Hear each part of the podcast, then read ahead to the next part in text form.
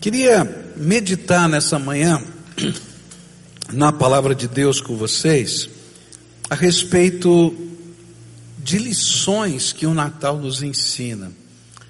É interessante que o Natal ele se repete todo ano e a gente conta a mesma história todos os anos. E eu vejo isso como um movimento de Deus para fazer a gente lembrar as coisas que são essenciais do cristianismo, para a gente trazer isso para a nossa vida. E eu queria meditar em alguns trechos da palavra de Deus e tentar tirar dessa história do Natal estas lições. O primeiro texto se encontra em Lucas 2, versículos de 1 a 7. Lucas capítulo 2, versículos de 1 a 7 onde a palavra do Senhor vai nos ensinar. Lucas 2, versículos de 1 a 7. Naqueles dias, César Augusto publicou um decreto ordenando o recenseamento de todo o Império Romano. E esse foi o primeiro recenseamento feito quando Quirino era governador da Síria. E todos iam para sua cidade natal a fim de alistar-se. E assim José também foi da cidade de Nazaré da Galiléia para a Judéia, para Belém, cidade de Davi, porque pertencia à casa e à linhagem de Davi. E ele foi a fim de alistar-se com Maria, que lhe estava prometida em casamento e esperava um filho. Enquanto estavam lá, chegou o tempo de nascer o bebê, e ele deu à luz o seu primogênito envolveu-o em panos e o colocou numa manjedoura, porque não havia lugar para eles na hospedaria. Pai querido, nessa hora, quando vamos meditar na tua palavra, abre a nossa mente, abre o nosso coração, abre a nossa percepção espiritual e fala conosco. E aquilo que o Senhor preparou para nós, revela a cada um de nós. É aquilo que oramos no nome de Jesus. Amém, Senhor. A primeira lição que eu queria destacar para você nessa manhã é muito simples. Deus está no controle. Diga para quem está perto de você, ó, Deus está no controle. Às vezes a gente está no meio de tantas circunstâncias da vida que a gente pensa, onde é que está Deus? Deus está no controle. E a história do Natal vai revelar exatamente isso. Deus está no controle. A palavra de Deus vai nos ensinar que as profecias do Velho Testamento diziam que Jesus iria nascer, o Messias iria nascer na cidade de Belém. E olha só que coisa interessante: Maria e José viviam na cidade de Nazaré. Eles não viviam em Belém, viviam em Nazaré. E aí sai um decreto de César Augusto, o imperador romano, lá em Roma, que coloca um prazo determinado para que todo cidadão do Império Romano pudesse passar por um censo, por um recenseamento.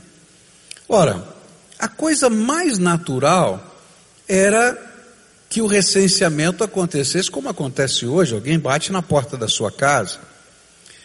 Mas eles, para não terem uma estrutura, pediram que as pessoas fossem se alistar naquilo que parecia ser um cartório daquele tempo. Também a coisa mais natural seria você procurar o cartório da sua cidade, como a gente faz, não é para votar, você vai lá no tribunal, né, no cartório eleitoral e você se cadastra e você tem um prazo para fazer isso. Não. O César, né, o Augusto, ele toma uma decisão completamente estranha. Cada um tem que ir no cartório, né, no lugar estipulado na cidade do seu nascimento. E aí, no tempo certo, que a Bíblia chama, chegado à plenitude dos tempos, nasceu o Salvador, é? nesse sentido. Sai Maria e José de Nazaré, ela já no final de gravidez, viaja para a cidade de Belém, porque Deus está no controle. É interessante porque a gente vai aprender com esse texto que a lei era de César Augusto, mas o decreto era do Senhor dos céus e da terra. Aquilo não era uma coincidência, aquilo era o controle de Deus. Deus estava no controle e ele cumpriu a sua palavra.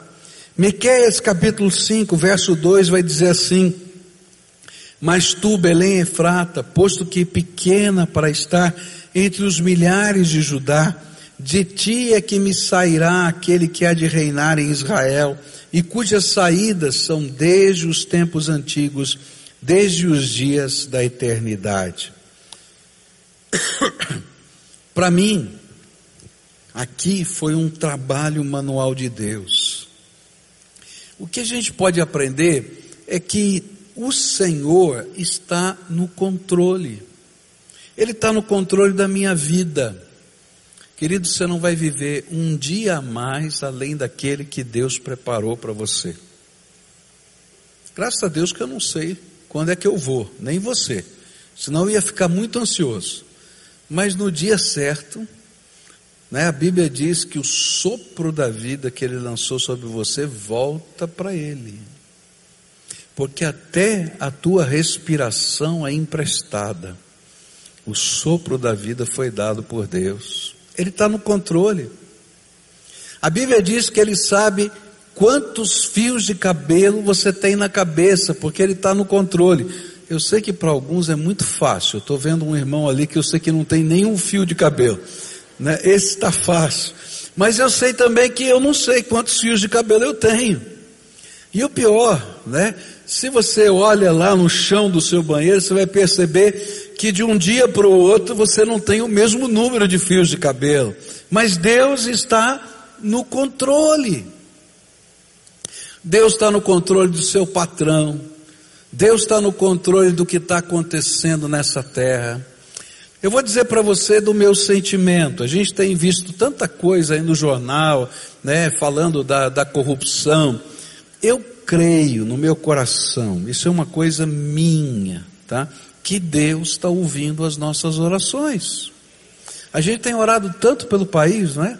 Não tem jeito desse país se consertar se toda podridão, se toda corrupção não for revelada e, haver, e, e começar a haver no coração do brasileiro uma mudança de atitude, de entender que não dá para fazer a nação sofrer do jeito que está sofrendo, com bilhões e bilhões de reais sendo roubados, né? E enquanto não tem antibiótico no hospital, enquanto não tem leito, enquanto não tem tanta coisa nessa terra, eu creio que Deus está respondendo a nossa oração e está revelando o que está acontecendo para haver uma mudança nessa terra, porque Deus está no controle. A primeira lição que eu queria que você guardasse na sua, na sua mente: Deus é soberano, Ele é o Senhor da terra e do céu, e Ele está no controle. A Bíblia vai dizer no livro do Apocalipse que o livro da história está na mão do Senhor. E que a história que teve um começo vai ter um fim. Quando todo o universo, todos os seres humanos vão prestar contas a Deus, porque Ele continua no controle. A segunda lição que a gente vai aprender aqui nesse texto é que achar um lugar para Cristo sempre vai envolver um conflito e uma decisão. É isso que diz a palavra de Deus nos versículos 6 e 7. Enquanto estavam lá, chegou o tempo de nascer o bebê, e ela deu à luz ao seu primogênito, envolveu-o em panos e o colocou numa manjedoura, porque não havia lugar para eles na hospedaria. É interessante porque quando a gente lê essa história, às vezes a gente perde, não é, a percepção. Puxa vida, não tinha lugar para Jesus, o que aconteceu e etc. Mas o problema aqui é o mesmo que acontece na minha vida e na sua vida. Não havia maldade, simplesmente tudo estava ocupado. Eu não sei se você já teve essa desventura de ir para um lugar e procurar um lugar num hotel e está tudo lotado. Não sei se já aconteceu isso com você. Alguns anos atrás eu estava fazendo uma viagem para pregar fora e foi aquela época que teve um vulcão aí que soltou cinzas aí e, e atrapalhou todo é, é, o transporte aéreo. Então eu fui para o aeroporto, eu não sabia se ia dar para embarcar ou não. De repente nós embarcamos, eu tinha que fazer uma conexão em São Paulo. O avião chegou lá em São Paulo e não conseguiu descer. Aí ele foi para Campinas, não conseguiu descer. E aí o piloto disse: Ó, não tem jeito, a gente vai ter que ir para o Rio de Janeiro. E eu fui parar no Rio de Janeiro. Não tinha nada para fazer no Rio de Janeiro. Saí cedinho de manhã aqui de Curitiba, cheguei lá no Rio, tentei marcar a passagem para o lugar que eu queria ir. Não tinha lugar, não tinha jeito. Eu sei que marcaram para de noite. E aí então eu fui à noite, embarcaram todos os passageiros, estavam lá, eu estava sentadinho no avião. De repente o piloto diz: Ó, oh, a torre não autorizou, fechou o aeroporto, todo mundo tem que sair. E aí sai lá outra vez. O voo foi cancelado. Aí eu vou lá para o balcão de novo e digo: bom, quando é que eu posso ir? O horário que ele tinha para eu embarcar era no outro dia à tarde. Eu falei: não dá, vou, não tem mais o que fazer naquele lugar, já passou o evento. Então eu vou voltar para Curitiba disse, ah, não, também não dá, só amanhã, não é? Acho que oito ou dez da manhã, não me lembro bem. Falei, e agora? Tem que passar uma noite inteira aqui no Rio de Janeiro. Aí comecei a procurar hotel. Estava lotado tudo, estava tendo evento na cidade e o aeroporto inteiro, porque veio voo do Brasil inteiro, desceu lá e estava dormindo lá, não tinha lugar. Eu fui, procurei, fui lá para um hotel, ele me ajudou, ligou para um, ligou para outro, tudo lotado. Aí eu voltei lá para o aeroporto, peguei meu paletó, coloquei ali no chão, peguei minha mala, coloquei ali, peguei meu telefone, marquei o despertador e dormi em cima da pedra. Né? Estava cansado, não tinha lugar. Mas não tinha nada de maldade ou de errado, simplesmente tudo estava ocupado. Foi exatamente isso que aconteceu com Maria, José, não é? Naquele tempo. E aí eles bateram numa estalagem, estava ocupado, bateram em outra estalagem, estava ocupado. Aquele tempo do recenseamento, as famílias estavam recebendo os seus parentes distantes e muitos deles estavam hospedados na sua casa, estava ocupado. E aí não tinha lugar nem para Jesus, nem para Maria, nem para José. Jesus estava para nascer. E aí eu acho que uma pessoa de um bom coração, uma pessoa de bom coração diz: não tem lugar. Mas essa mulher não pode ficar aqui na rua. Eu tenho aqui a minha estrebaria. Eu posso colocar os meus animais para fora e vocês ficam aqui, dormem aqui. E aí começou o trabalho de parto. E eu acredito, essa é a minha opinião, que aquela família ajudou no parto de Maria. Alguém tinha que ajudar. E nasceu a criança. E aí eles improvisaram, pegaram a manjedoura, que a gente chama de coxo aqui, é onde os animais comem, não é? Improvisaram um berço e colocaram Jesus ali. Agora, aqui é uma lição muito interessante para a minha vida e para a sua vida nessa história. Toda vez que Jesus bater a porta do nosso coração, toda vez que a gente quiser viver um cristianismo verdadeiro, que tem essência, a gente vai enfrentar um conflito, e vai ter que tomar uma decisão. Porque naturalmente tudo já está ocupado, tua agenda já está cheia, tua vida já está cheia, teus compromissos já existem, as lutas do dia a dia já estão lá, e não tem lugar. E não, eu acredito que muitos de nós é, tenhamos até um carinho pelo Senhor Jesus. Puxa vida, que legal, Jesus. Tenhamos até um respeito por Jesus, mas não temos uma experiência viva com Ele, de poder, de graça, de manifestação da Sua presença na nossa vida. Simplesmente porque tudo está ocupado, está cheio. E aí vem o conflito. O conflito é: o que é que eu vou tirar da minha vida para priorizar o Senhor Jesus no nosso coração? É interessante, não é, que às vezes a gente só mexe nas prioridades da vida quando a gente leva uma trombada com a vida, não é? De repente a gente está tão atolado, tem tanta coisa acontecendo, e aí você tem um piripá que vai parar lá no hospital e alguém diz assim para você, ó, oh, tu vai morrer. Se você não mudar isso, aquilo na tua vida, você vai morrer. E aí a gente sai angustiado e diz, não, vou mexer na minha agenda, vou fazer. E aí o que acontece? Tudo fica ocupado de novo e você volta para o hospital morrendo outra vez. Gente, é isso mesmo. O Senhor só vai entrar no nosso coração só vai fazer diferença. O cristianismo só terá sentido para você se você tiver a coragem de enfrentar o conflito e dizer: Ele é prioridade na minha vida. E aí tomar uma decisão de convidar Jesus para entrar na nossa vida. E o interessante é que quando Jesus entra, nem sempre a vida está arrumadinha. Tem gente que pensa assim: olha, eu quero Jesus na minha vida, mas primeiro eu tenho que resolver isso, tenho que resolver aquilo, tenho que resolver aquilo outro. Querido, você não vai deixar Jesus entrar nunca na tua vida. Agora eu acho lindo, porque apesar de só ter uma estrebaria, Jesus entrou naquele lugar.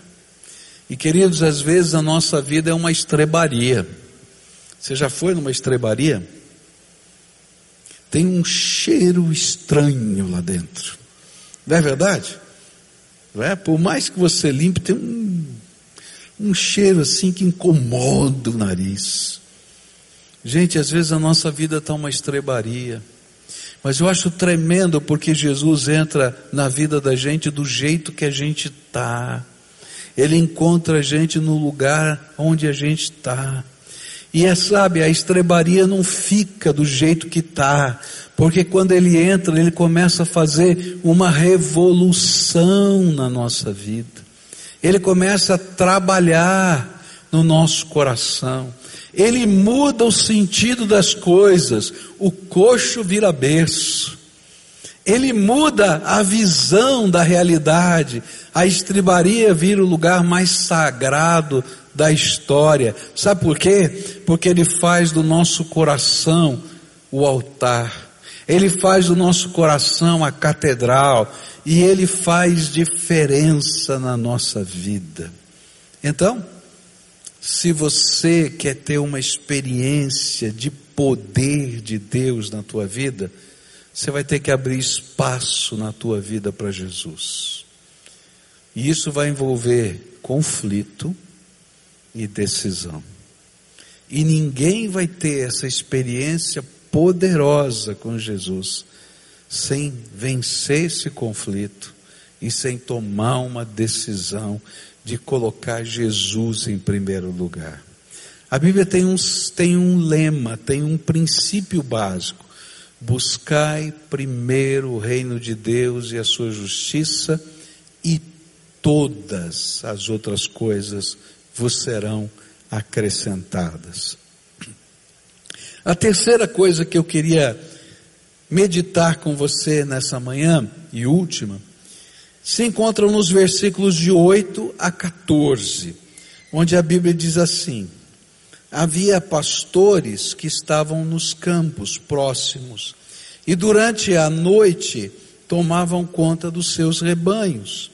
E aconteceu que um anjo do Senhor apareceu-lhes, e a glória do Senhor resplandeceu ao redor deles, e ficaram aterrorizados. Mas o anjo lhes disse: Não tenham medo. Estou lhes trazendo boas novas de grande alegria, que são para todo o povo. Hoje, na cidade de Davi, lhes nasceu o Salvador, que é Cristo o Senhor. E isto lhes servirá de sinal. Encontrarão o bebê envolto em panos e deitado numa manjedoura. E de repente uma grande multidão do exército celestial apareceu com um anjo louvando a Deus e dizendo: Glória a Deus nas alturas e paz na terra aos homens aos quais ele concede o seu favor. A terceira lição fala do louvor do céu. Os anjos louvando a Deus. O louvor do céu é o reflexo da grandeza da graça e do amor do nosso Senhor. Por que que os anjos louvaram a Deus? Essa é a grande pergunta. Porque os anjos viram o Criador tomando forma de criatura. Havia uma grande pergunta nos céus, por parte dos anjos: como é que Deus pode salvar o homem?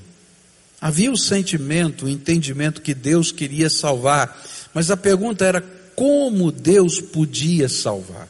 De que jeito ele podia salvar? Por quê? Porque Deus é santo e ao mesmo tempo é justo. No céu não tem lugar para o pecado, e nós somos pecadores. A Bíblia diz que os nossos pecados fazem separação entre nós e o nosso Deus, tem uma barreira. E o pior, quando Deus tivesse que julgar Satanás por causa da sua justiça e equidade, ele teria que julgar o homem, eu e você. E então, como é que Deus podia salvar o homem? E de repente os anjos veem o jeito que Deus deu. A Bíblia fala que esse Deus se esvaziou da sua glória para caber na forma humana. E de repente os anjos veem o Deus Todo-Poderoso se esvaziando da sua glória para caber na forma humana. E eles entenderam que ele estava fazendo o seu ato salvador e eles começaram a explodir de louvor e gratidão a Deus por entender que Ele estava operando salvação de uma maneira milagrosa. A Bíblia fala que o céu inteiro entrou em louvor. A Bíblia fala de milhões e milhões de anjos. Eles estavam adorando e um desses anjos desceu onde estavam os pastores e falou: Olha, eu venho trazer para vocês uma boa notícia. O Salvador nasceu na cidade de Belém. Vocês vão encontrá-lo numa estrebaria, envolto em alguns paninhos, mas é essa criança lá que é o Salvador. E os ecos dos milhões de anjos cantando louvores nos céus acompanharam o anjo e esses homens que estavam na terra começaram a ouvir os ecos do céu, o louvor do céu, pela graça, pela misericórdia, pelo amor de Deus. E foi uma coisa tão impressionante, tão impressionante, que um disse para o outro: não dá para ficar aqui, nós temos que achar esse bebê. E eles largam todas as ovelhas no aprisco e vão procurar qual é a estrebaria da cidade onde está o Salvador, aquele bebê que acabou de nascer. E queridos, os anjos estão louvando porque eles entenderam a obra do Senhor Jesus a nosso favor. Eles estavam antevendo o milagre. Efésios 3:10 diz assim: "Para que agora seja manifesta por meio da igreja aos principados e potestades nas regiões celestes, segundo o eterno propósito que fez em Cristo Jesus, nosso Senhor. Eles estavam revelando a glória de Deus até para os principados e potestades que são hostes demoníacas, porque o Senhor tinha um plano, buscar e salvar os seus filhos aqui na terra que estavam perdidos. Eu não sei se você já teve a desventura de perder, não é, uma criança em algum lugar. É horrível, não é? Eu me lembro quando o Michel era bem pequenininho e nós estávamos num shopping na cidade de São Paulo e ele queria ir brincar nos brinquedos do shopping. E nós dissemos para ele assim: ó, fica quietinho aqui com o papai e com a mamãe, que depois a gente vai brincar lá nos brinquedos do shopping. Mas ele não queria ficar quietinho, não é? E aí, então, enquanto a gente estava olhando aquelas coisas na loja, ele de fininho foi andando para trás, assim, bem de fininho. Quando ele chegou na porta, ele saiu correndo para ir na direção dos brinquedos. De repente a gente está lá e a gente olha, onde é que está o Michel? Mas, gente, foi muito rápido. Foi muito rápido. Né? Essas crianças fazem uns negócios muito rápido. Eu comecei a olhar assim, onde é que está o Michel? Onde é que está o Michel? E a, e a mãe ainda, não, roubaram o Michel, sequestraram o Michel. E a gente sai e começa a procurar o Michel em tudo quanto é lugar. E aí a gente é, é, encontra, depois de uma boa procura, tá? de bastante tempo, aí a gente encontra o Michel e um casal que estava segurando o Michel e perguntando assim, onde está tua mãe, onde está teu pai? E a gente chega.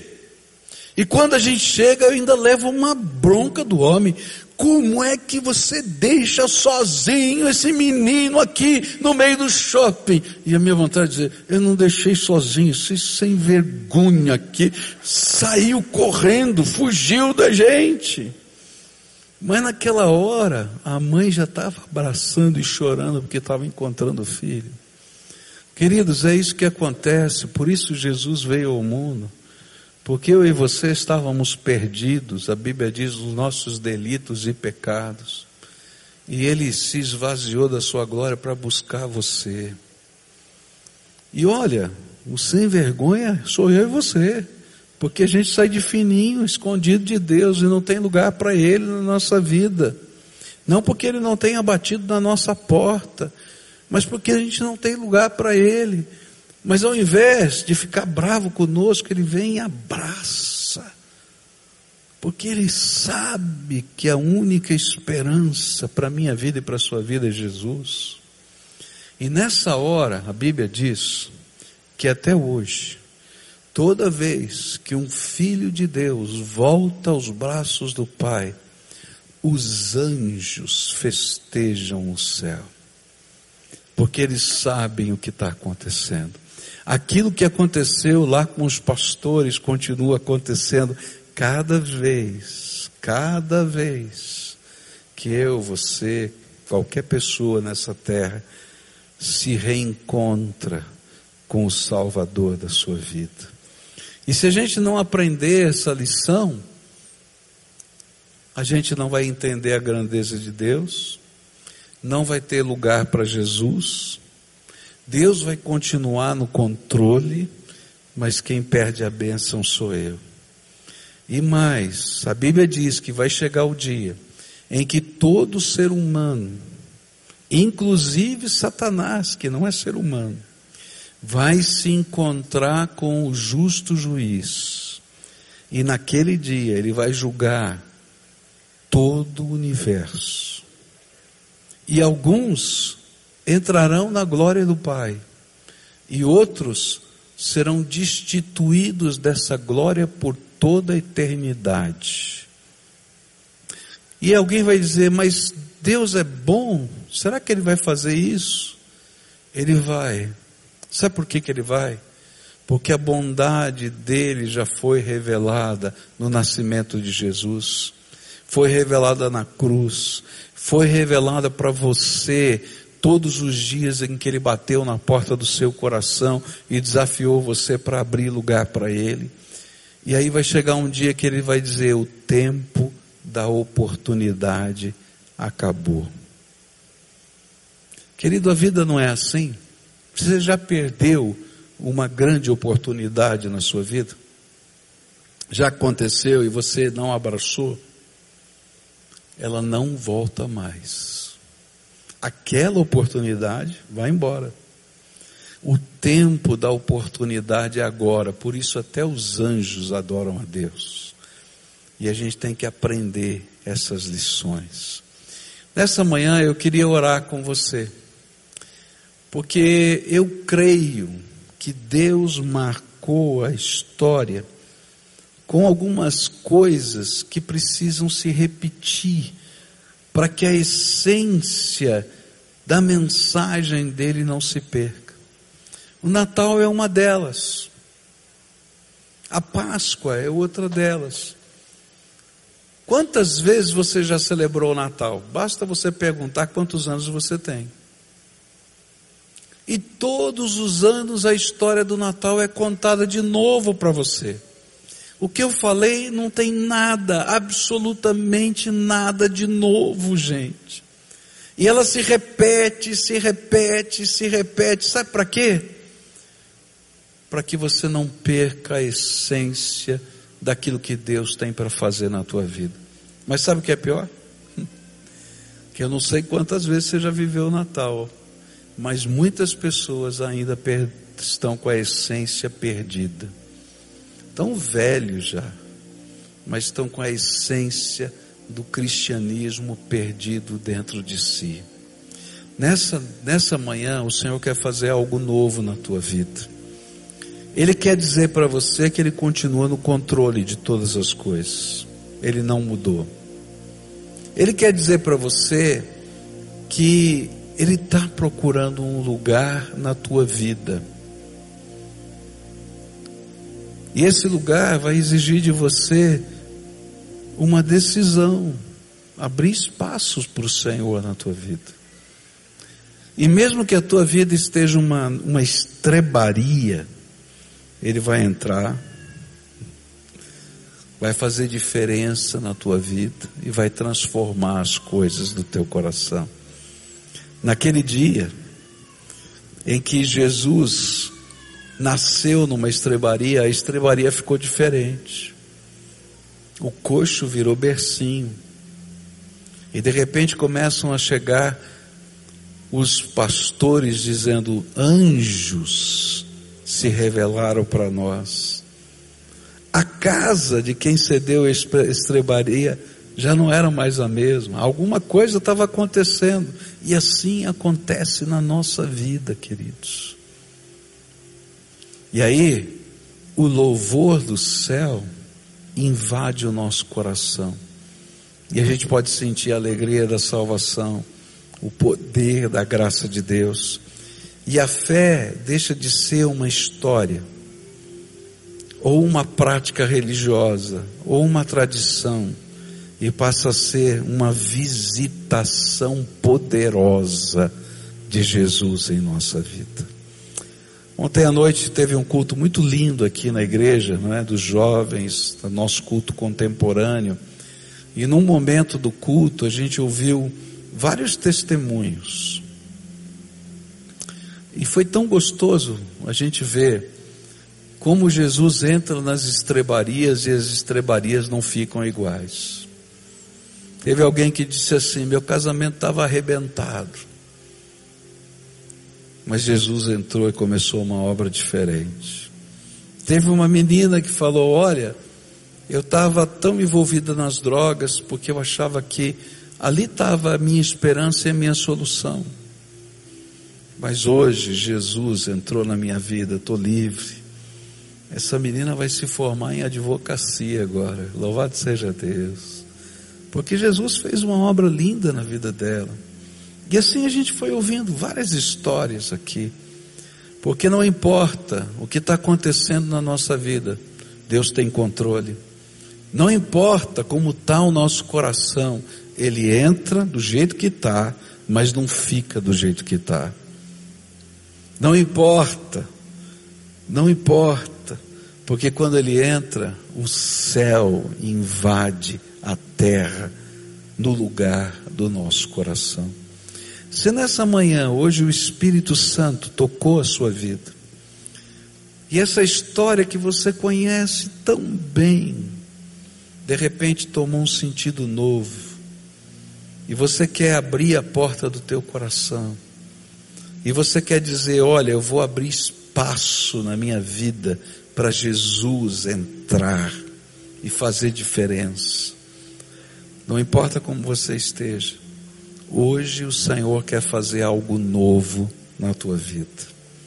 E olha, creia, não creia na palavra de um homem, mas creia naquilo que a palavra de Deus está dizendo, que Ele entra e faz diferença em nós. Então, se hoje o Espírito Santo está tocando o seu coração, eu vou te fazer um convite para a gente orar juntos. E o primeiro conflito você vai viver agora. Por isso eu chamo as pessoas para virem à frente para esse tempo de oração. Porque às vezes a gente se engana a si mesmo. E a gente diz, não, tá certo, tal. Mas a gente quer continuar fazendo tudo do jeito da gente. E do jeito da gente não funcionou até agora e vai continuar não funcionando. Tem um momento que a gente tem que fazer uma entrega, tomar uma decisão. E quando eu convido você para vir à frente, isso é um sinal para você e não para mim. Porque se você não consegue ouvir a voz de Deus e obedecer a voz de Deus dentro de um templo, não se engane, você não vai ouvir lá fora. Então, se hoje o Espírito Santo de Deus está tocando a sua alma, se você está lá em cima, se você está aqui embaixo, vai saindo do seu lugar para a gente orar junto. E aí você vai dizer assim: Senhor, eu quero que o Senhor entre, que o Senhor tome o teu lugar de direito que o Senhor comece a festa do céu na minha alma. Se tem alguma vida que está uma estrebaria, Ele quer entrar aí. Se tem uma casa que está uma confusão, Ele quer entrar aí. Se tem uma, um sentimento de angústia, Ele quer entrar aí. Porque Ele é o Senhor da nossa vida. Então, se você é essa pessoa, vai levantando agora, em nome de Jesus, vem para cá para a gente orar. Vai ficando de pé, vem para cá, pede licença. Se você está lá em cima, vai descendo aqui essas escadas. Pode vir, pode vir, em nome de Jesus.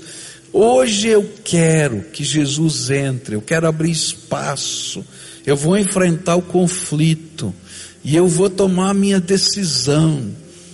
A estrebaria vai virar um templo a minha alma será o altar. E a gente vai buscar Jesus, só isso. O grande segredo da existência é conhecer intimamente o Senhor Jesus. O grande segredo da existência não é uma realização profissional, não é você ter títulos, nem dinheiro. Tudo isso é ilusão, a Bíblia diz. O grande segredo é ter uma experiência com o Senhor Jesus dentro de nós. Isso a gente faz por fé, com compromisso com o Senhor, dizendo: Eu quero isso na minha vida, eu quero isso na minha vida. E aí a gente abre espaço para o Senhor em nós. Isso, pode vir. Tem algumas pessoas chegando aqui e a gente quer acolher você aqui. Vem para cá, pode vir. Em nome de Jesus. Pode vir. Isso. Agora eu quero pedir um favor para você, tá? E os irmãos que estão aqui vão me ajudar. Todo mundo que está aqui vai receber um abraço de acolhimento. Então vai levantando aqui, povo de Deus, vem para cá e dá um abraço de acolhimento, dá um abraço. Você não vai falar nada, só dá um abraço, tá? É um símbolo, ó, você está sendo acolhido. Deus está te acolhendo, o Senhor está te acolhendo, tá? E aí então vai chegando e vai dando um abraço. Aí quem vem aí aqui na frente, vai entrando aqui pela frente assim tá? Pede licença, tem várias pessoas aqui na frente que não receberam o abraço ainda. Isso. Quem não recebeu? Tem uma jovenzinha aqui que não recebeu o abraço ainda. Isso. Quem mais não recebeu? Que agora misturou, eu não estou vendo mais. Dá um aceno aqui, ó. Eu não recebi abraço, tá? Isso. Recebe o um abraço de acolhimento, tá? E agora a gente vai orar juntos. Posso orar? Tá? A oração é muito simples. Entra na minha vida. Transforma o meu coração. Eu quero viver essa experiência da tua presença dentro de mim. Senhor Jesus, o Senhor está ouvindo essa oração do teu povo. Uma oração tão simples, mas que representa a essência da fé. E eu quero te pedir que nessa hora, o Senhor responda essa oração, derramando o teu Espírito Santo dentro dessas vidas, entrando no coração dessa gente, fazendo uma santa revolução espiritual dentro deles. Ó oh, Pai, que o Senhor comece a mudar as coisas dentro deles, na percepção, nos valores, no entendimento. E que, Senhor, a graça do Senhor se revele em abundância de bênçãos. Que a graça do Senhor se revele num amor que acolhe. Que a graça do Senhor dê o abraço no filho perdido. Que estava ali, Senhor, perto, mas distante e que a graça do Senhor abençoe e que o céu invada o coração deles, que a alegria da salvação esteja sobre eles, que os teus milagres aconteçam. É aquilo que eu oro no precioso nome de Jesus. Amém e amém.